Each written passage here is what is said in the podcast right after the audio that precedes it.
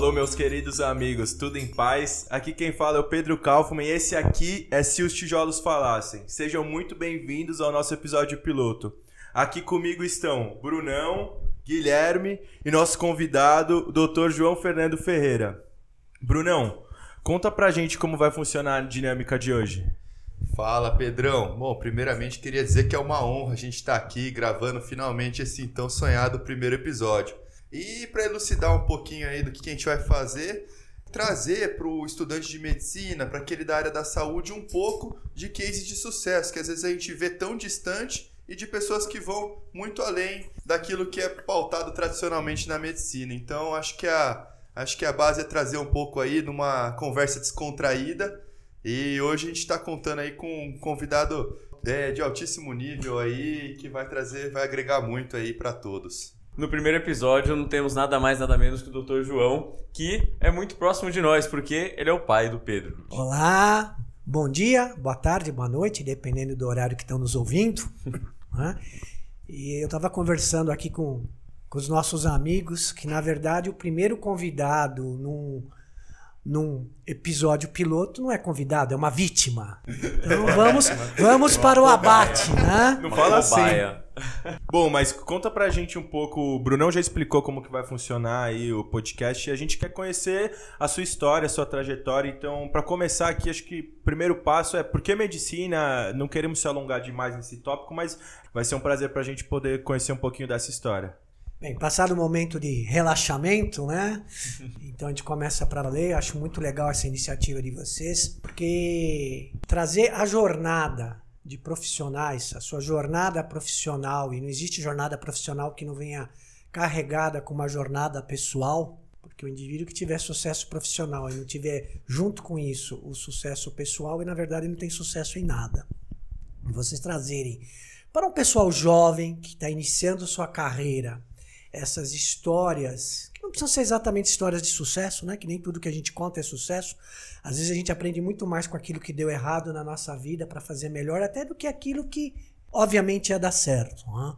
Então, isso de vocês trazerem a, a, a jornada de pessoas dentro da sua carreira na área de saúde, na área de medicina, e lógico, para todos nós que tem algum vínculo relacionado à Santa Casa, trazerem com esse nome de Se os Tijolos Falassem, foi uma ideia realmente muito legal e eu desejo sucesso para vocês. Obrigado, assim, depois de tantos elogios, elevamos o nível, né?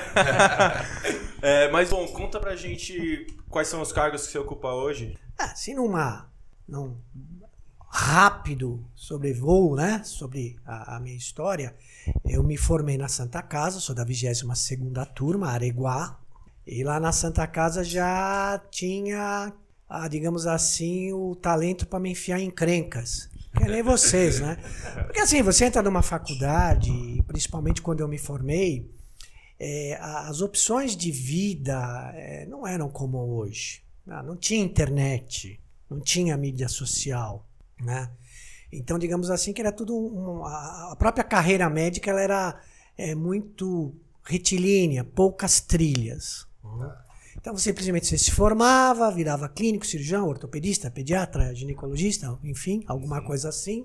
E aí ia trabalhar em hospital, em centro cirúrgico, consultório. Pronto. Essa era a vida, né? que era desenhada para todo médico. Uhum. E a dúvida é o quanto você queria ser médico de hospital ou quanto queria ser médico de consultório. Basicamente eram essas decisões naquela época. Isso se transformou radicalmente. Hoje a medicina você se forma e você não, não encontra uma, duas portas. Ao contrário, você fecha uma porta de vou tornar-se médico e abre milhares outras de portas relacionadas à área de saúde, que inclui desde pesquisa, ensino, gestão, além da assistência propriamente dita.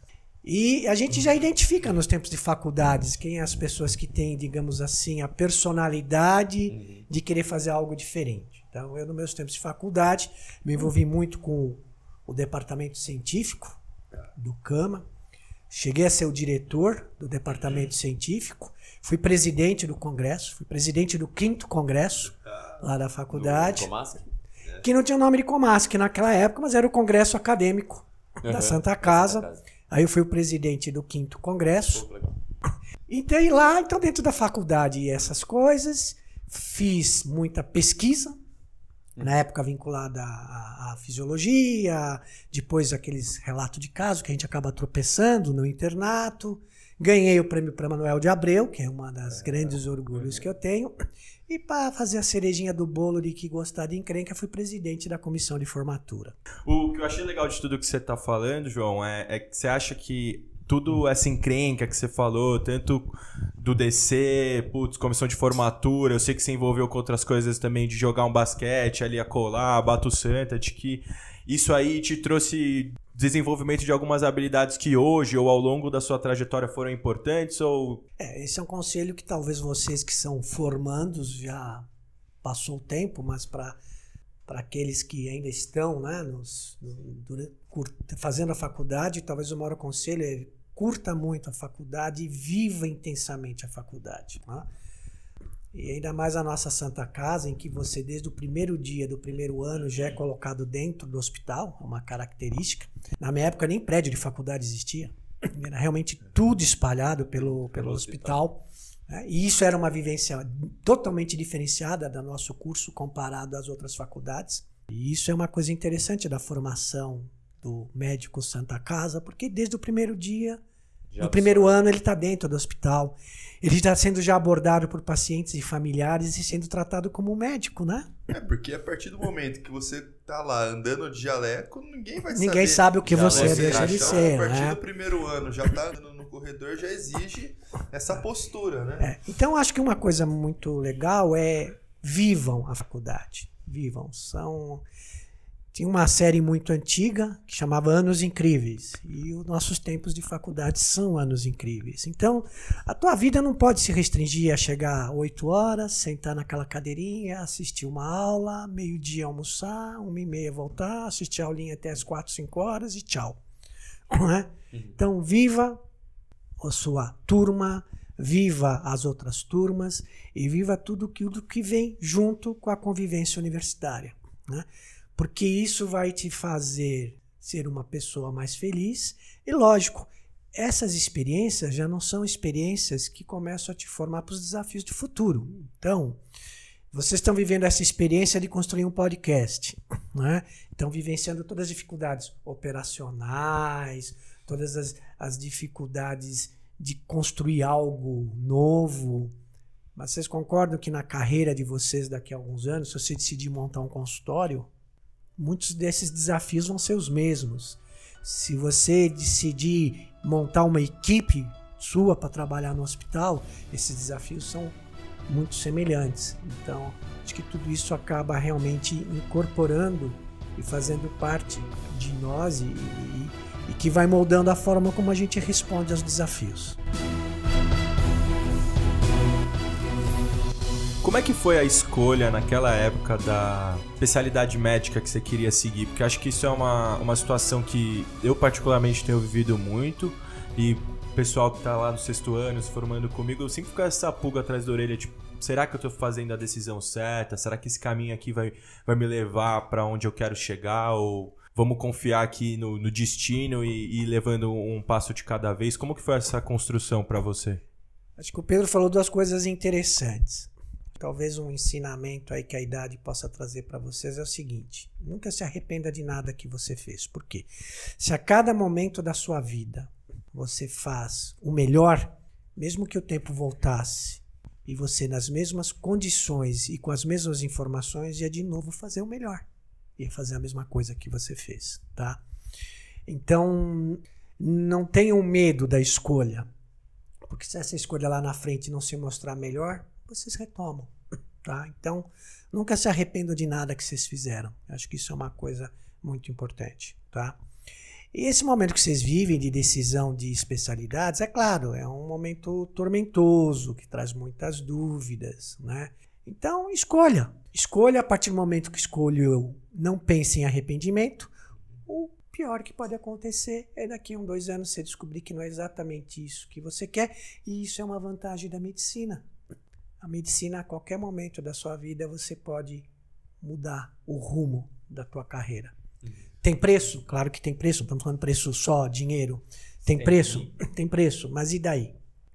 você vai ficar o resto da vida algo que não te dá prazer. Por isso que eu falei, é, conciliar a jornada profissional e a jornada pessoal é muito importante né, nesse sentido. Mas e a cardiologia? Aí foi engraçado, que eu sempre que eu me lembro, desde criança, não sei porquê, eu queria ser médico. Queria ser médico, nunca pensei em outra carreira, em outra profissão. E aí, fiz medicina e inicialmente eu tinha, não sei porquê, também um olhar de que ia ser pediatra.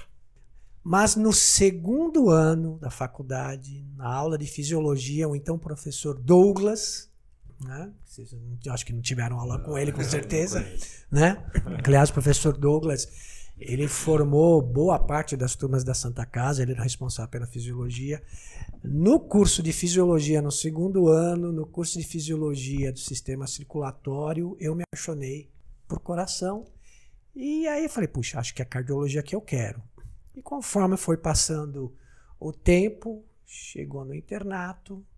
E é engraçado, o meu internato, você vê como as coisas têm simbolismo, né? O meu internato, eu comecei no pronto-socorro, dia 1 de janeiro, numa sexta-feira.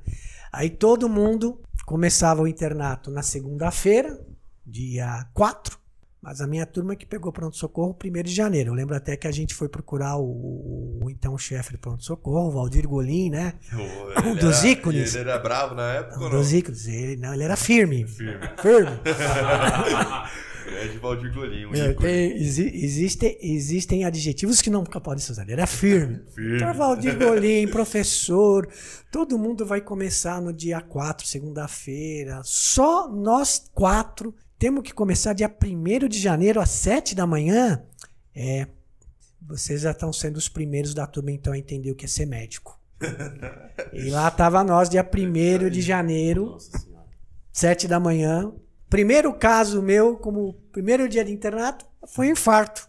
Até por Ah, coincidência. tá brincando. Foi um infarto, né? Falei, oxa. Não, e aí foi vendo e eu, eu me, digamos, me identifiquei com a cardiologia e eu decidi fazer cardiologia. Mas- Pra mim, então, para mim não teve, não houve, para mim não houve dificuldade em escolher medicina, para mim não houve dificuldade em escolher clínica médica e depois cardiologia. Não, mas conta pra gente um pouco da história do, do lancinho que você teve com a ginecologia obstetrícia. Acho que é uma história legal, apesar de não ser algo muito frequente que a gente vê hoje em dia. acho, que- acho que é aquilo que eu falei, né? então fomentei vocês. Não, não se prive de experiências. Porque às vezes uma inexperiência inesperada pode te trazer um rumo inesperado e talvez que seja o rumo da sua vida. né? Então, então é, digamos assim, eu sempre fui movido pela curiosidade. Né? A gente tinha no terceiro, a partir do terceiro ano o tal do estágio em maternidade escola.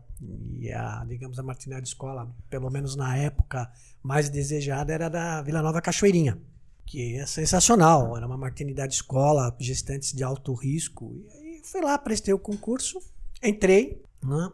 A gente dava o terceiro, o terceiro e o quarto ano faziam. Na verdade, foi a partir do quarto ano, acho. É, foi a partir do quarto ano, isso não é terceiro, é quarto ano. Fazia só noturno, né? Porque para não atrapalhar. é, Fazia 24 invertido. Então você fazia a noite Nossa e o dia. Então você perdia um dia de aula, né? A cada 15 dias, né? E aí o quinto, sexto ano era só noturno, por causa do internato. Então, eram três anos. Então, parte da turma que entrou, entrava como acadêmico de quarto ano lá na maternidade escolar da Cachoeirinha, não ia pro quinto ano, não continuava, parte não continuava no sexto, e só ficava até o sexto ano o cara que ia fazer GO. Sim. E eu fiz, né? Eu fui até o sexto ano. E aí era engraçado, porque chegava no sexto ano, né? Chegava lá os, os professores, os assistentes. Poxa, você vai prestar GO com a gente, né? Eu falei, não, eu vou fazer clínica. Eu falei, mas como? E você ficou. Não, mas aí tem um lance. Eu, eu curtia fazer parto lá na época, né? Então, como acadêmico sexto ano, pô, você dominava, né? E, e tinha muita gestante de alto risco, muita hipertensão, muito diabetes. Então, era um estágio bem clínico no final, e por isso que, que eu fiquei até o final. Tudo vai, vai complementando, né? Isso é uma coisa que eu escutei bastante quando fui entrar no internato, buscando o pessoal mais velho, que eles falam, vive intensamente cada área. Não importa que você já tenha um destino traçado, porque você só vai agregar, né? Na medicina Isso. isso é bonito, porque tudo que você aprendeu, pô, você tá lá vendo gestante, quer ser cardiologista, mas, pô, não tem hipertensão na gestação, tudo isso, muito Não, e legal. é isso, é, vocês estão Sim. na idade de abrir portas, não de Exato. fechar portas. E quanto mais portas abertas, traz a angústia de ter muito o que escolher, Sim. mas traz a vantagem de eu Ter um opções. de muitas opções. Uhum. Então, agora, se você fica naquela vidinha lá só de ficar estudando para provinha, você deixa de viver essas experiências e deixa de ter, as... de ter acesso a essas opções. Tem uma história também que vai ser muito legal dele contar, de que. Conta da, da aprovação ali, aquela questão da clínica É, médica. Então, a hora eu, eu queria fazer cardiologia, eu já sabia. E aí, logo, natural. Quem quer fazer cardiologia quer fazer no, no INCOR. E aí você tinha que fazer clínica médica no HC. E na época é diferente de hoje, né? Hoje o pré-requisito é dois anos de clínico para você ir para a especialidade clínica depois, né? Na época não, era um ano de clínica, depois você podia ir para a especialidade. E aí eu não prestei muita, muita prova, não. Prestei o HC e prestei a Santa Casa prestei na época a Unifesp, foram os três lugares que eu prestei clínica médica. né? E, mas o foco era o HC por conta do INCOR, né? E eu lembro que eu cheguei na primeira fase do, do HC, eu fui bem. Fui bem, tipo, eram 45 vagas, eu fiquei em, em 60. E a segunda fase, que valia muito, eu fiquei em 37. E eu tinha um currículo para um acadêmico, um currículo muito bom, né? Então tinha o Prêmio Manuel de Abreu, tinha publicação, Congresso. tinha apresentação em congresso, né? Tinha atividades extracurriculares que na época não se falava muito, que nem hoje, mas tinha o departamento científico, a Bato Santa, entre outras coisas, né? E eu falei, poxa, a entrevista vai ser tranquilo. Aí aconteceu um fato muito estranho, até inexplicado, que chegou na entrevista. A entrevista foi super tranquila, foi um bate-papo que nem a gente está tendo agora, e, pô, e, e lá eles elogiando o meu currículo de acadêmico. Aí na ponta da mesa estava o então titular da clínica médica do HC. Ele pegou o meu currículo, ficou lá folheando. Acabou de folhear, ele pegou o currículo, ele estava da outra ponta da mesa, ele pegou, arremessou o currículo assim, caiu no meio da mesa, assustou todo mundo, ficou aquele silêncio. Odeio acadêmico que fica fazendo coisa que não é só estudar. Se fez aquele silêncio, né? Aquela, com aquela situação meio esquisita. Tudo bem, acabou a entrevista, mas até eu estava tranquilo. E aí, para minha surpresa, eu não fui aprovado naquele concurso.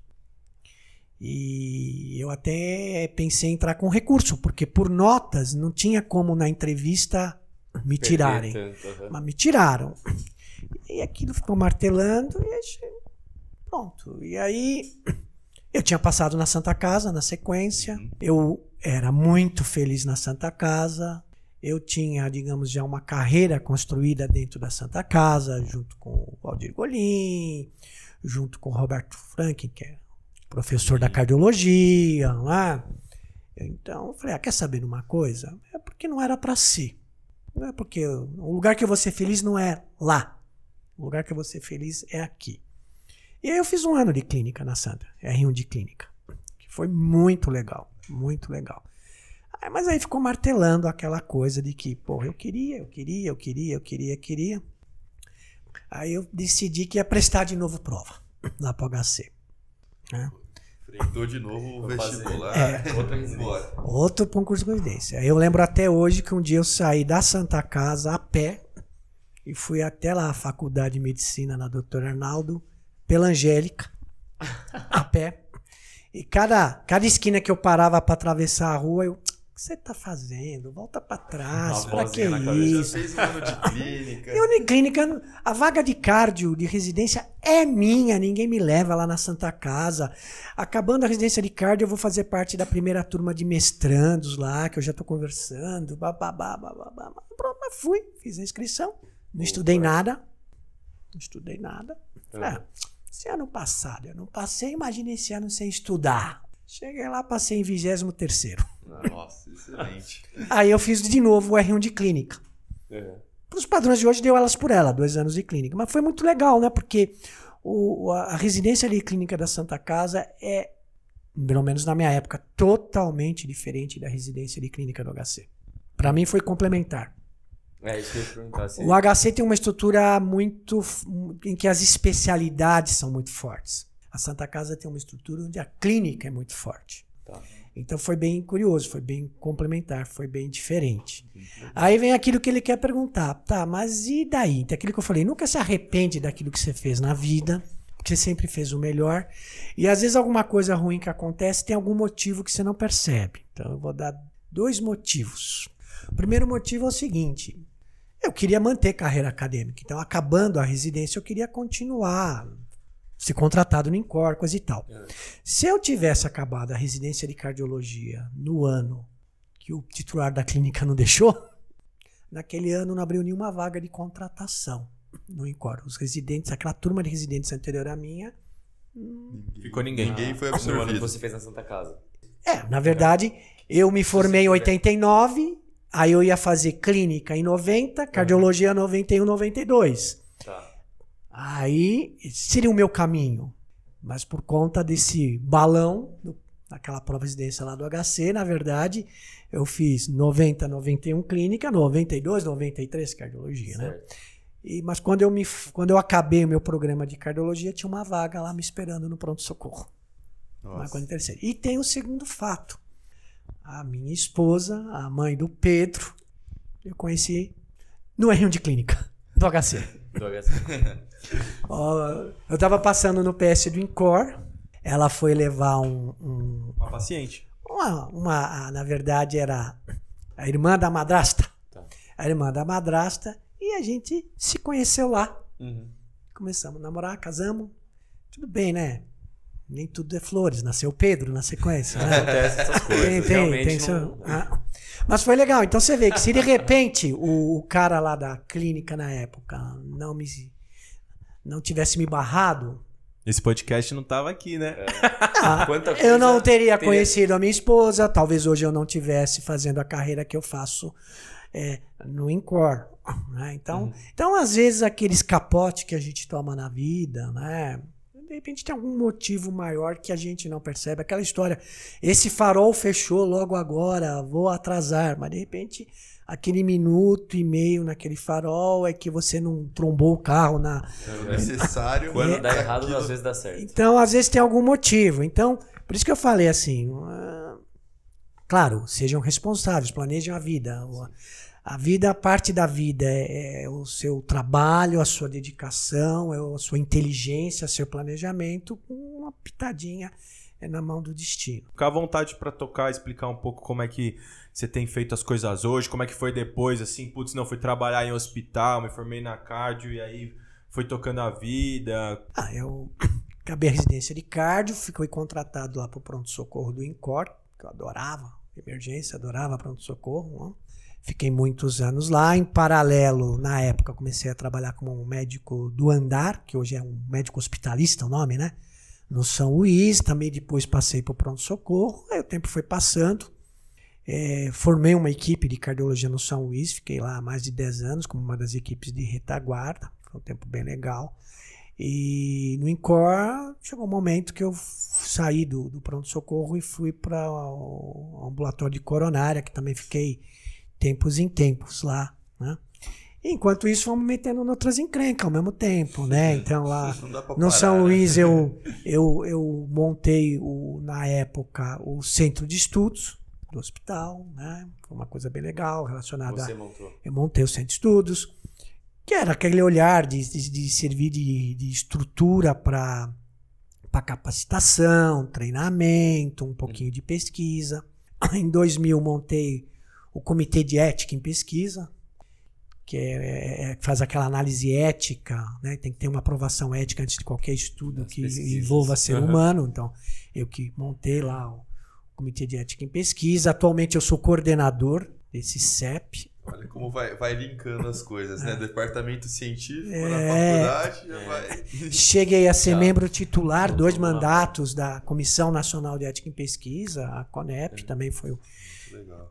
E aí você vê esses lances assim, né? O que você vai fazer lá na CONEP? Era um saco, porque todo mês, todo mês tinha que ficar três, quatro dias em Brasília. Aí tinha que desmarcar consultório, aquela confusão. Viajar. Esposa Brigar, brigar com a reclama. esposa. Os filhos, É, pra né? Brasília. Os filhos toda ficavam olhando torto. Jogo Cadê papai? futebol, pô. Toda É. hora Brasil. Não, mas foi, por exemplo, foi uma experiência muito legal que que aí faz um link de uma outra história do terceiro ano da faculdade. Que, que eu falei? Experimente, experimente. Uhum. Experimentar é legal.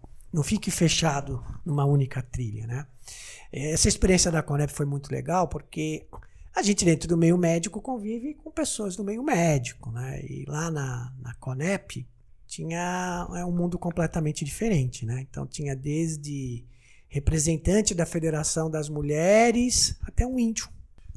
Então era uma delícia conversar com um índio, porque aí você vê um mundo completamente diferente que é o seu. né? E isso eu tenho lá história no meu passado. No terceiro ano da faculdade, na Santa Casa, a Santa Casa, assim como tem essa vantagem que eu falei com vocês, que você vira médico e vive hospital desde o primeiro dia do primeiro ano, mas também, por um outro lado, é um, é um, é um circuito de relacionamentos e de vivências mais restrito, né?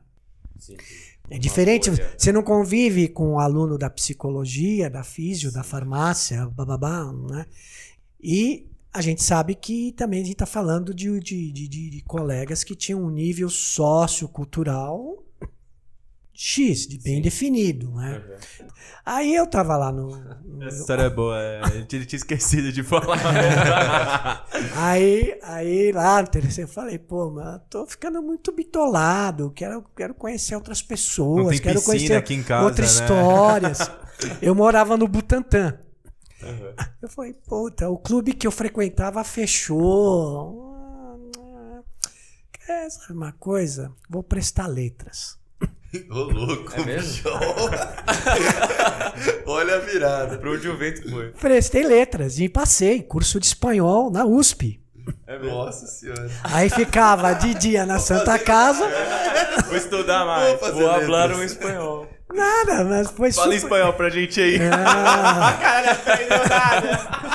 Aí, aí era muito legal, porque era muito legal em muitos aspectos. Primeiro, assim, eu ficava durante o dia na Santa Casa, ia pra casa no final do dia, jantava cedinho e morava no Butantã. Em 10 minutos estava lá na cidade universitária. Só que o lance não era estar na cidade universitária num curso à noite de letras, que é um mundo completamente diferente, né? De um curso de medicina na Santa Casa, né? Eles olhavam pra você, quem que é esse alienígena que tá aqui, né? Mas era muito Todo legal. aquele conceito. E Porque- estranha de gente esquisita também. A faculdade de letras, a FEFELESH, que é letras, filosofia, ficava nas colmeias, né? Que era o, o nome dos prédios, né? Junto ao CRUSP. Nossa. Então eu vivia o curso noturno de letras e o povo do CRUSP. E aí eram tribos, meu, uns 10 tipos diferentes de tribo, né? Desde aquele pessoal que trabalhava como secretária o dia inteiro, ralava, precisava daquele dinheiro, daquele salário, saía sem jantar, fazia o curso de letras à noite, pegava o ônibus, chegava em casa meia-noite uma, ainda ia fazer a, a lição, as matérias da letras, para no dia seguinte, sete da manhã, pegar ônibus, ir para o trabalho. Né? E, e, e assim, por quê? Porque aquele curso superior abriu oportunidade de profissional, de salários para eles. Quer dizer, uma história de vida completamente diferente que eu estava acostumado os meus coleguinhas dentro da, da Santa Casa. sim. Né? É lógico, vi histórias de vidas diferentes, olhares de mundo completamente diferentes, e aí juntava a tribo da Cruz Pilar que tinha de tudo. E aí a cerejinha que dava para usar o CRUSP, né? Que era. No final de semana ganhei um clube. Aí eu fiz, eu curti muito, mas assim, Clube. mas assim, como experiência de vida, de você ver a história de outras pessoas, ver, ver mundos muito diferentes que o mundo que você conhece, isso foi uma experiência pessoal muito legal. Eu fiz o terceiro e o quarto ano. Fiz Tá, dois anos, dois passei, anos, é. passei, passei. É, e aí, putz, aí chegou o quinto ano, aí não, não deu, aí eu tive que largar o curso, mas também foi uma experiência legal. Então, todas essas experiências, alguma coisa você carrega o resto da vida, né?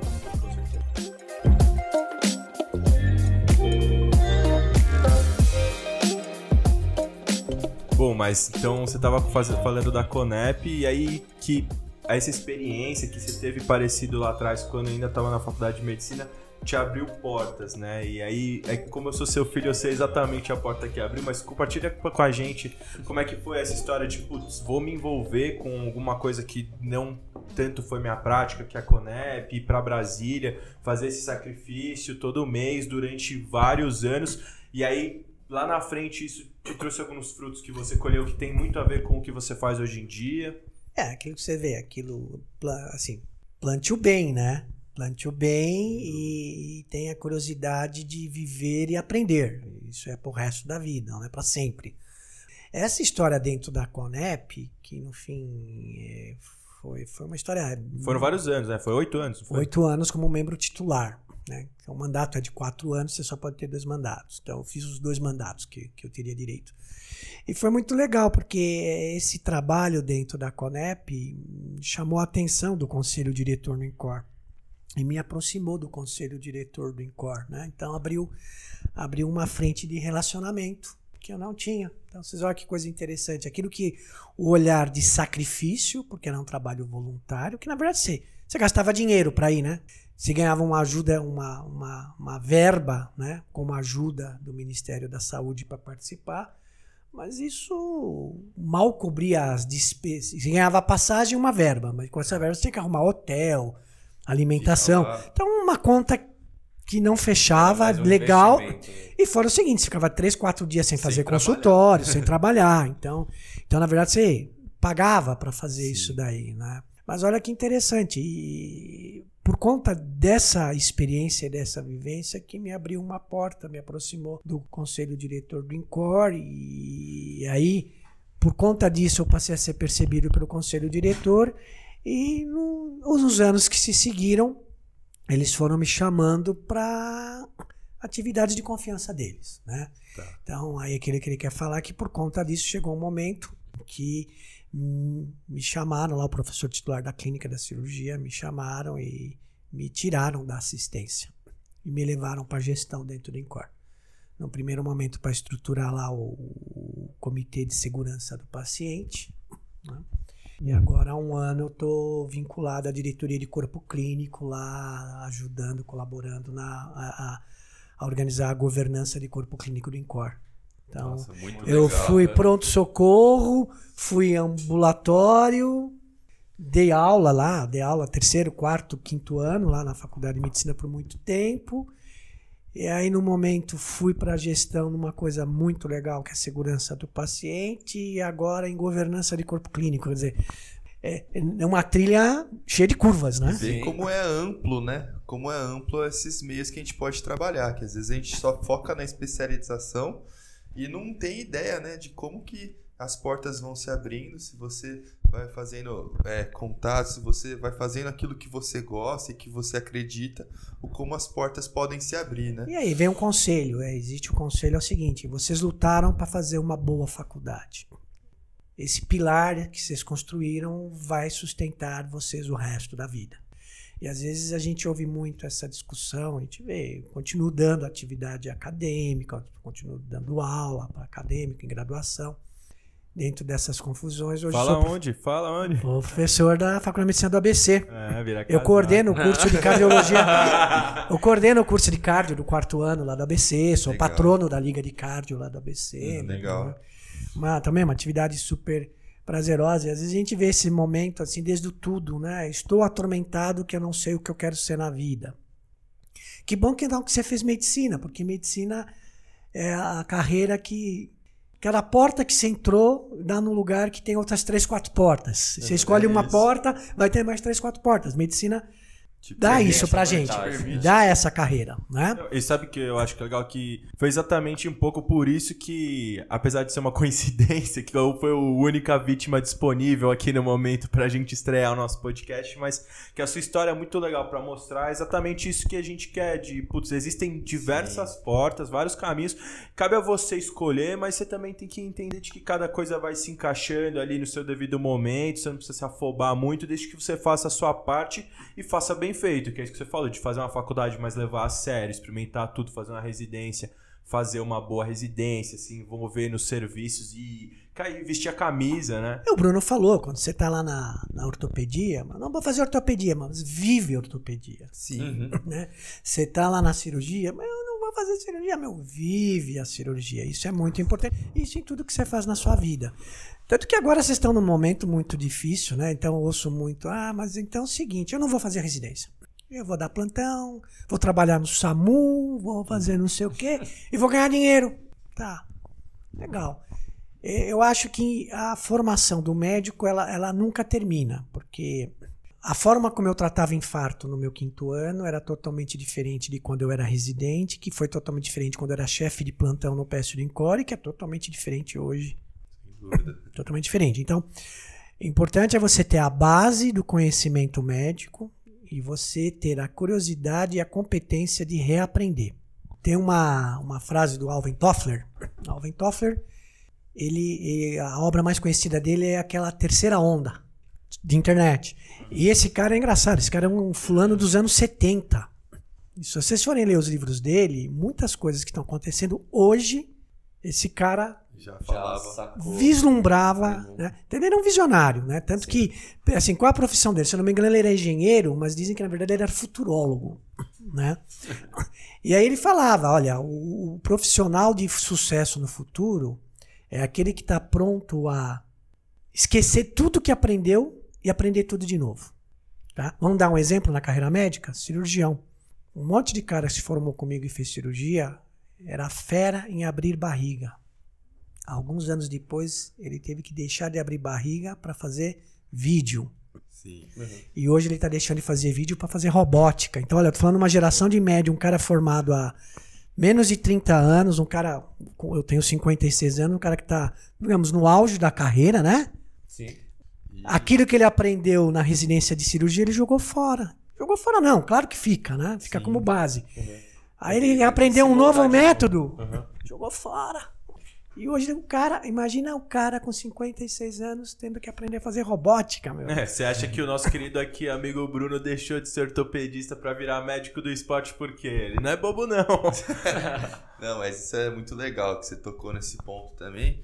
É isso, é dessa angústia aí pro pessoal aí que tá ouvindo. É, eu mesmo recentemente, agora no sexto ano, fiz minha faculdade pensando numa trajetória e um mês antes agora da prova resolvi mudar de especialidade. Então acho que é isso. E também é aquilo que você falou, se eu fizer daqui dois anos, sentir que não é aquilo, Se vambora. você tiver voltar. fazer- Olha, pouco provável, mas o pior cenário é que daqui um ano, dois anos, vou prestar prova para ortopedia. Tá bom. Você presta. Ah, e aquilo que eu aprendi na medicina de esporte não vai se agregar a mim como ortopedista? Pô, vai. Pode. Ou você acabou lá os seus. que são dois anos de formação, médico de São esporte? três, São três três, que tem um ano base, né? Que eles chamam, lá, que é como pré-requisito. Mas que já é acesso direto. Não deve ser assim. Mas olha, assim, se você for médico de esporte, você pode ir desde trabalhar para time de futebol, time de basquete. Fórmula Você 1. pode. É. A Fórmula 1, que eu quase fui atropelado por uma Ferrari. Tem essa história não, não, também. conta essa história aí pra gente. Não, mas só completar. O que eu quero dizer assim, de repente você vai chegar à conclusão assim, puxa, eu fiz medicina do esporte, mas de repente talvez eu tenha errado. Tinha que ter feito ortopedia. Mas mesmo você formado médico de esporte, você concorda que a hora que você é médico de esporte, você pode desmontar uma clínica e trabalhar com reabilitação. Pode trabalhar desde em condicionamento físico. Então é isso que eu falo, medicina, mesmo que você escolha uma porta que você chegue à conclusão que não foi a melhor porta, quer dizer, eu tinha a porta 1 e 2, eu escolhi a 2, puxa, eu devia ter escolhido a 1. Mas não tem problema, a hora que você escolheu a porta 2, depois da porta 2 vai ter a 3, 4, 5, 6. Sim. E você vai se acertar. Mas conta a legal, história da muito Fórmula legal. 1 aí. A É, eu fiquei Fórmula 1 é o curioso, né? seguinte, o, o São Luís, na época eu trabalhava no PS do São Luís e o São Luís assumiu a- o atendimento médico da Fórmula 1. Aí eu fui um dos caras que estruturou o centro médico, né? Nossa, legal É. demais. Nossa. né, o, o diretor médico Dino Altman, né, que ainda é, né, da, e aí tinha o coordenador do, do centro cirúrgico, que era o Marcelo, que era um cirurgião, e eu estava lá como coordenador clínico do centro médico, né, e foi muito legal, uma experiência completamente diferente de montar um centro médico, de viver o circo do, da, da Fórmula 1, só que era legal porque também eu tinha um crachá que dava acesso a todos os lugares.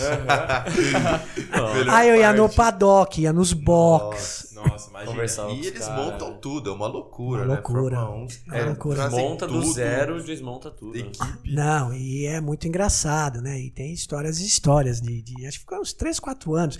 Tinha que vestir um macacãozão azul, né? Então saía de É, manhãzinha. lá. chique ali, né? Quase piloto, só falta o carro.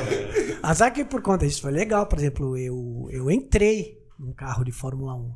Nossa. Foi num safety car, né? Não, eu entrei num carro de Ah, Fórmula entrou, 1. é. Um carro. diminuir Ah, a história dele. Entrei, entrei, era uma Minardi, nem tem mais essa equipe. Nossa. É porque ela atendi, você atendia os caras lá no centro médico, o cara, ô doutor, vai lá nos visitar. Você ia. Lógico que você vai perder. Mas é isso que eu digo. Nunca falei não, né? É, é a história da curiosidade e viver intensamente. Eu podia ir, não, puta, que saco. Eu vou ficar lá quatro dias em Interlagos preso dentro do centro médico. É o jeito de enxergar, né? Ai, vou ficar lá atendendo jeca, atendendo não sei o quê, parari, parará. Porque o pessoal é interessante, o pessoal acha que no centro médico. Veja, tem, tem- o- a Fórmula 1 tem dois centros médicos. Tem um centro médico que é do público, Tá. que é uma coisa. E tem um outro centro médico, que é a estrutura pra do. São Luís, que é para as equipes, é para os staffs e equipes. E era nesse que você tava. Era nisso que eu tava, né? Que é muito mais Que legal. fica dentro do cercadinho, da pista para dentro. Sim. né? E aí podia falar, que saco, ficar, o dia, ficar lá quatro dias preso dentro do centro médico atendendo jeca. Interessante, a maior parte dos atendimentos o pessoal acha que é trauma. É muito raro. Claro que vira e mexe, algum- alguém tem alguma, algum acidente na pista que gera atendimento, né? Mas é raro. Uhum. A maior parte dos atendimentos são clínicos. Clínicos. Então, o que, que mais se atende lá na Fórmula 1? Nos primeiros dias, sabe o que se atende? Quem trabalha muito? Oftalmologista. Por quê? Porque a pista tá suja, os carros vão pra pista, Ah. começa a soltar sujeira, corpo estranho e olho. Nossa, nunca, nunca iria imaginar. Pois é. Os primeiros, a gente tem que montar o centro médico desde que começam as montagens, então, muito trauma, martelada, é, é, enfim, pessoal que tá fazendo a montagem Na- na se machuca, né? E depois vem lá os, me- os mecânicos, principalmente, né? Os caras, imagina, vem pra São Paulo, ganhando em dólar. Aí o cara vai nas churrascarias, nos botecos. Aí tem as jecas, veio meio. Meio, ale- meio alegres, né? E nessa foi legal, porque aí, por exemplo, esse cara lá, o cara era, o- era o chefe do, do box da Minardi, falou: Doutor, vai lá nos visitar. Eu fui lá. Saí do centro médico e fui, pô. Esse crachazinho vale ouro, né? Aí fui lá, aí fui lá, ficava lá. Aí o cara, quer entrar no carro pra ver como é que é? Lógico. Claro. Tá? Mas como é que é? Apertadinho? Pô, apertadinho. Você veste o carro mesmo. Fica Você assim. veste, É, Eles são é, É, tipo um de- jockey, né? Tem que ser magrinho, pequenininho. Não, né? então era É. muito legal. É um esforço físico. E aí outra história legal é o seguinte, dentro da estrutura, o que que acontece? A FIA leva o medical car e o safety car, que são Mercedes, sempre foram. Uhum. né? Só que acontece, dependendo da pista, um medical car é insuficiente. O que, que é um medical car? O medical car é o carro que eles chamam eh, de carro de intervenção rápida. Então, no medical car da FIA fica, na época era o Sid Watkins, né? Que era o chefão da, do atendimento médico da, da FIA. Ficava ele, o Gary, e o carro era dirigido por um ex-piloto. É um ex-piloto que dirige esse, o medical car. E o safety car tem dois pilotos dirigindo, né? Então, como é que funciona? Tem um acidente na pista. O diretor de prova, se ele considerar que é necessário a entrada de suporte médico, ele passa a direção da prova para o diretor médico. Bandeira vermelha. E aí, o primeiro carro que entra é o carro de intervenção rápida, que é um carro médico. Então, tem o medical car, que é o líder, e tem, dependendo da pista, você pode ter dois ou três carros de intervenção rápida, né? Dependendo pelo, pelo tamanho da pista. Porque o, o acidente, o carro tá aqui, o intervenção rápida tá aqui. E o acidente é do outro lado da pista, Não vai ser tão rápido. é- não é tão rápido. Teve recente lá, o acidente pegou fogo. Então, dependendo do, do.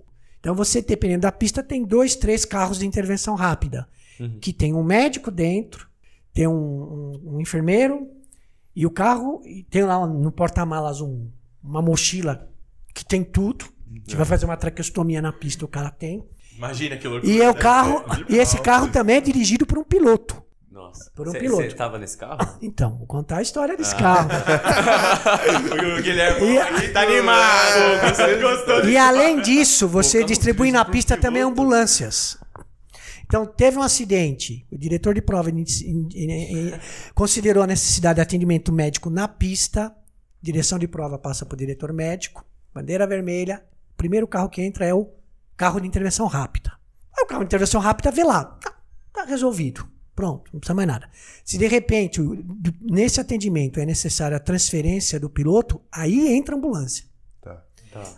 E também você tem distribuído na Várias pista ambulâncias. várias ambulâncias. né? Então, assim, mas não é assim, teve acidente, a ambulância entra. Não, o cara na ambulância fica lá parado esperando ordem para entrar na pista. E tem toda uma regra. Ele entra, tem que entrar na direita. Se ele quiser trocar de lado de pista, ele tem que esperar autorização do diretor de prova para ele mudar. Tem todo um, um processo, uma rotina, né? E na época, um dos caras que foi, era, foi contratado pelo São Você viu o espanhol, né? Que fuera. Ai, o espanhol veio, Pelé não foi à demorou. toa. Não podia deixar passar, pai. Foi mal. que foi contratado pelo São Luís para ser um dos pilotos de um dos carros de intervenção rápida foi o Felipe Massa. Um ano Nossa. antes dele ir para Fórmula 1. Caramba. Ele foi Ó, contratado. E estávamos nós um dia lá no centro médico, sentados no sofá. E aí ele ficava no centro médico com a gente, no intervalo. Quer dizer, quando tinha carro na pista, ele tinha que ir para a posição dele. Quando não tinha carro na pista, ele ficava lá gente no centro médico, né? né? E tava lá a gente sentado no sofá, espalhado, vendo TV. Aí ele vira para mim: Vamos dar uma volta na pista? Como não? Não me pergunte de novo. Como é que é? Nem responde. É, não, porque assim, fala, não, eu tenho a desculpa que eu tenho que fazer reconhecimento da pista, então ele podia ficar Tá. dando volta na pista quando não tivesse carro de Fórmula 1. Sim. Aí foi lá, rádio pro diretor de prova, ó, carro de intervenção rápida quer dar uma volta na pista, liberado. Vamos lá, vamos! Aí fui eu e mais um colega médico lá do centro médico, né? Aí chegamos lá no carro, eu olhei assim, puta, Felipe Massa, pista de Interlagos, um cara tá em carro casa, né? nervoso. Vai debulhar aqui. Vou apertar o cinto aqui rapidinho. Eu, primeira coisa que eu fiz, Shot frente. sentei, sentei, sentei na, numa, numa, numa poltrona, no assento da frente, do lado Lógico, dele. Lógico. E o trouxão do meu colega, todo alegrão, foi pro banco de trás. Chacoalhar é pouco. né? Meu, aí ia lá o Felipe Massa, pegava aquele retão de Interlagos, você via. A curva lá, o S do Senna chegando, o cara, pô, o cara não desacelera, o cara não freia. Meu, ele vai passar reto. Aí ele chegava em cima da curva. Aí eu olhava pra- pelo espelho, o cara lá atrás. Não, O cara mas veja, essas são experiências de vida. Você vê, tudo isso que a gente falou é dentro da medicina, né? Por isso que a medicina é, legal. Te proporcionou esse É. momento. Por aí. Mas é. essas experiências de vida. Porque assim, pô, o cara. Se, se o João fosse aquele plantonista do PS do São Luís, que chegava às sete, saía às sete, cumpria a tabela atendendo e, e não participava de mais nada, não se relacionava com mais nada no serviço, ele não quer ser chamado para fazer parte lá do, do- da Fórmula 1, por exemplo. Então, são coisas legais que acontecem, né? E aí vem as experiências de congressos, de viagem, e aí a coisa vai embora. Não, mas vamos. A gente tá se aproximando pouco a pouco do, do final, assim, lógico que vamos ouvir bastante história ainda.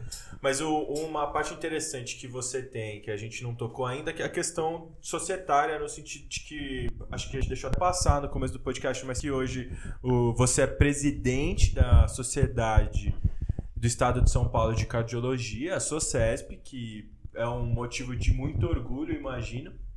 E a gente não contou assim um pouco como funciona, porque querendo ou não, todo mundo que vá assumir uma especialidade dentro da medicina, você se vincula ali à, à sua respectiva sociedade, certo? Ou eu tô enganado? Sim, veja, as sociedades médicas são sociedades científicas, o cunho da sociedade não é cunho político, político no sentido de político partidário, Sim. né?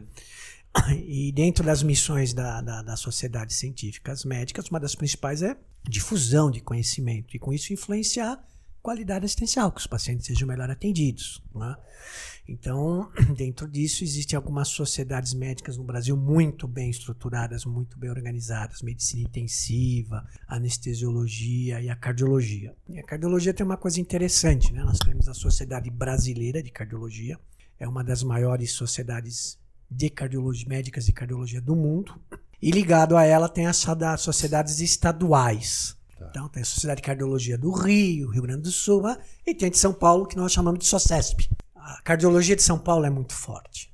Né? Então, e a nossa SOCESP é muito bem organizada. Tanto que o nosso congresso anual é maior que o Congresso Brasileiro de Cardiologia, para vocês terem uma ideia. Nossa, não sabia disso. O nosso congresso está entre os cinco maiores congressos de cardiologia do mundo, para vocês terem uma ideia. Então é uma baita responsabilidade, mas aí também isso é uma coisa que acaba. Você não planeja na vida. Você não- na idade de vocês, Você, presidente. Quero ser diretor da, da, de uma, da minha sociedade de cardiologia. Quero ser presidente. Não, são Não é coisas plano que vão, vão acontecendo na vida. Desfechos das suas atitudes, né? Desfechos dos caminhos que você seguiu, aquelas portas que você É, falou. você vai abrindo vai porta. abrindo, vai abrindo um leque de Vai opções. abrindo né? portas. né? Mas na prática funciona mais ou menos. Começa como sócio da. Principalmente quem não tem. Todo mundo vai ser só. Eu, eu recomendo fortemente que todo mundo seja sócio da sua sociedade médica. Tá? Uhum. Uhum. né, que compareça ao seu congresso, que isso é muito importante, né? porque existem outras missões ligadas à sociedade, mas é o, o forte é a difusão, seja por revista, por congresso, por eventos, né? Então isso é muito importante. Fora que começa a trazer uma representatividade da sociedade frente à comunidade. Então isso tudo é muito importante, né? Mas pouco a pouco você começou como sócio. Não, eu era sócio, aí fui convidado para dar aula depois de um tempo como palestrante. E aí um dia um fulano me convida para ser. Em 2010, eu fui, eu assumi meu primeiro cargo de diretoria. Aí no biênio seguinte fui convidado para outro cargo de diretoria. 2018 fui presidente do congresso. E aí chegou. A nossa sociedade é uma sociedade do ponto de vista política a nossa, bem harmônica. Tá. E aí chegou um momento que, que veio para mim a, a honra de ser presidente da, da sociedade, legal. Legal que se encerra agora 31 de E sabe o que, que eu achei interessante dessa sua última fala que você começou falando lá de 2010, né? Dessa questão societária, que foi o comecinho ali, pra agora em 2020, 10 anos depois, você, por sorte, por competência, se tornar o presidente, né? Ah, não, mas eu já fazia outras coisas. Sim, eu, não. Mas o ponto que Na sociedade chegar- brasileira eu fui, fui diretor científico do departamento de cardiologia clínica. Uma outra coisa me orgulhou muito, fui coordenador do título de especialista em cardiologia. Atuei seis anos na, na comissão de Prova quando de título. a prova de título de Legal. cardiologia. Aí eu brinco, era, vamos usar a expressão, era o filho da puta do ano, né? Porque a nossa prova, assim, é, um- é que nem uma paralela à prova do OAB, a gente tem de 30% a 50% de aprovação. Entendi. Então é Esses difícil. seis anos aí foi uns 10%. só. Mas pra ninguém.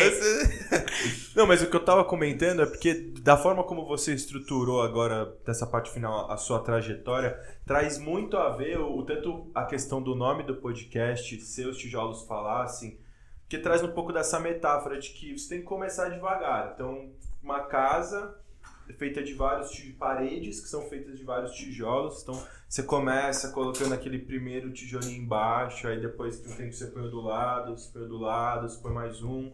Aí você começa a colocar um em cima e você vai subindo pouco a pouco até que você chega lá em cima, né? E aí você tem uma parede, aí você começa com outra, você tem um cômodo, até que você tem uma casa, você põe seu telhadinho e aí você tá seguro, você atingiu ali o que a gente tá tratando aqui, de certa forma, como um sucesso, né? E foi exatamente isso que você pontuou agora. Tipo, começou, pô, putz, fiz isso, fiz tal, fiz tal, até que hoje em dia cheguei na grande consagração ali de todo o meu esforço, que é atingir um posto que te traz muito orgulho. Então, mas aquilo que a gente comentou lá atrás, né? Viva a faculdade, viva a residência, fica atento a oportunidades, faça coisas diferentes. Né? Eu falei muita coisa diferente que eu fiz na área de saúde, né? Então, por exemplo, fiz maternidade escola, é, mas falei, fui, fui fazer letras. Então, mas aí, sabe, você vai fazer um curso de vela. Uhum. E, e não, não vai. Às vezes a gente vê algumas pessoas que vêm com aquele olhar, ah, mas isso aí não dá dinheiro. Sim. E ele deixa de viver algumas experiências porque ele não vê um, um resultado imediato ou, ou até financeiro para aquela ação. Mas de repente alguma coisa que você faz de forma voluntária, sem, sem, sem nenhuma perspectiva de nada, lá na frente vai se mostrar como um tijolinho importante na construção da sua carreira. Achei legal que você, pelo que eu percebi, você realmente nunca ficou parado, né? Você estava sempre fazendo coisas, você criou grupos, você se envolveu em várias experiências e acho que é o jeito que você estava encarando realmente essas portas que abriam, sempre como novas oportunidades, porque às vezes é o que você falou, às vezes as pessoas ficam com medo com as opções, mas se você encarar como uma oportunidade, você vai, você vai entrando nas portas e uma porta que está lá atrás te gera uma, uma situação nova que vai ser muito benéfica, né? Que que foi um casamento, coisas Sim. diferentes. Não, coisas pra sua vida, Pô, além da uma sua volta com o trajetória profissional, pra sua trajetória pessoal também. Bom, acho que a gente tá chegando ao fim. Não sei se alguém tem alguma consideração essa pra falar. Não, acho que é isso mesmo. Eu queria agradecer demais que abriu muito a minha cabeça estar aqui, conhecer essas histórias que não conhecia, mesmo conhecendo já pessoalmente, mas não tinha tido a oportunidade de saber de todas essas histórias. E eu acho que agregou muito a quem está aí ouvindo, quem está em casa, pode agregar muito a todos aí, os alunos de medicina que estão incertos ou estão pensando quadrado, puta, mas e se eu não fizer isso na minha vida, acabou? Não, sempre dê oportunidade, acredite, às vezes aquilo que você acha que não vai te trazer fruto é para acontecer e lá na frente você vai saber. A medicina, se você tomar um caminho errado, você não precisa obrigatoriamente fazer o retorno. Você só pode escolher uma outra saída. Então, depois disso, não tem nem como te perguntar se tem algum conselho pra dar, alguma coisa. Acabou. Não, então, é, agradecer a todo mundo que, que ficou aí escutando a gente até agora. É uma iniciativa que tá começando e a gente tem certeza que vai ser muito legal ver isso crescer. Por isso que quem ouviu, compartilha com os amigos. Todo mundo que quiser, dá like no Insta, segue nossa página aí no Instagram, arroba seus tijolos falassem. Pode ir aí seguir pro próximo episódio. Valeu pela presença. Tchau!